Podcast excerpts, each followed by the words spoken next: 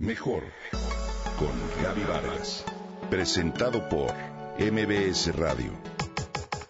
Comunicación, imagen, familia, mente, cuerpo, espíritu. Mejor con Gaby Vargas. El experimento me pareció profundamente revelador. Pocos científicos conocen las células tan bien como el doctor Bruce Lipton, biólogo celular pionero en la clonación de células madre, a quien el resultado de uno de sus experimentos le cambió la forma de ver la vida. El doctor Lipton cultivó en su laboratorio unas 50.000 células madre dentro de una solución químicamente balanceada. Esto para que crecieran y se reprodujeran sanamente. Siendo genéticamente idénticas, las dividió y colocó en tres diferentes platos de cultivo.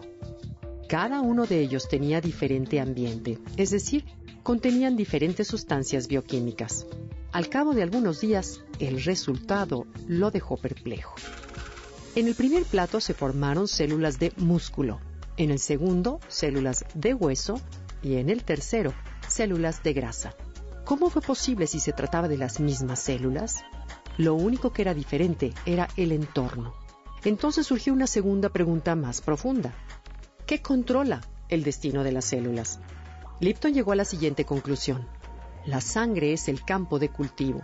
No hay diferencia si está en un plato o en el cuerpo. Cuando tomo células sanas y las coloco en un entorno nocivo, las células se enferman y mueren. Entonces no son los genes, es el medio ambiente lo que afecta a la célula. Sin embargo, ojo, entre el medio ambiente y las células está la interpretación. Y la interpretación depende de cada individuo. Por ejemplo, imagina que estás en un jardín soleado muy hermoso, lleno de flores y árboles frondosos. Pensar en ello provoca que tu cerebro perciba la belleza y segregue hormonas de bienestar como dopamina, endorfinas y demás. Esa combinación química le dará salud a tu cuerpo. Sin embargo, un momento después notas a lo lejos una sombra y de inmediato piensas que hay un animal que te puede atacar. En ese instante tu pequeño paraíso desaparece y tu mente entra en su propio infierno al segregar hormonas de estrés y agentes inflamatorios lo que tendrá, por supuesto, consecuencias negativas en tu organismo. En otras palabras, tu pensamiento cambia tu percepción, que a su vez se traduce en química misma que viajará por la sangre, alterando el estado de 50 trillones de células. Entender esto puede cambiar la manera en que vemos el mundo, porque entre mi mente y la realidad está mi percepción.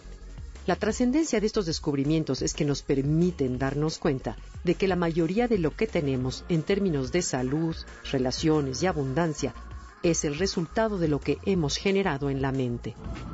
Cuando te reflejas en el espejo, no eres tú quien se refleja, sino una sociedad muy compleja formada por esos 50 trillones de células que cohabitan de manera más armónica que muchos países, tribus, vecinos o incluso parejas.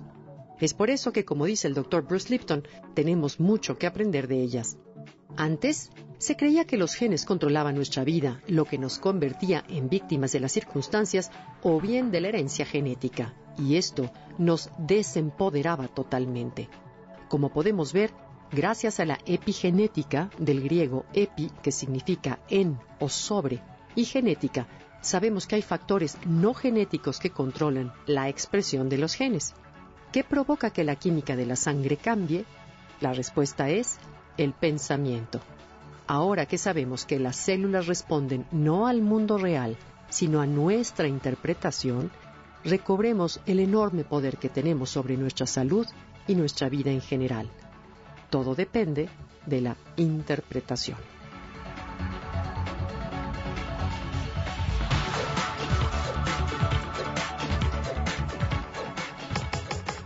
Comenta y comparte a través de Twitter. Gaby-Vargas. Gaby-Vargas. Mejor con Gaby Vargas. Presentado por MBS Radio.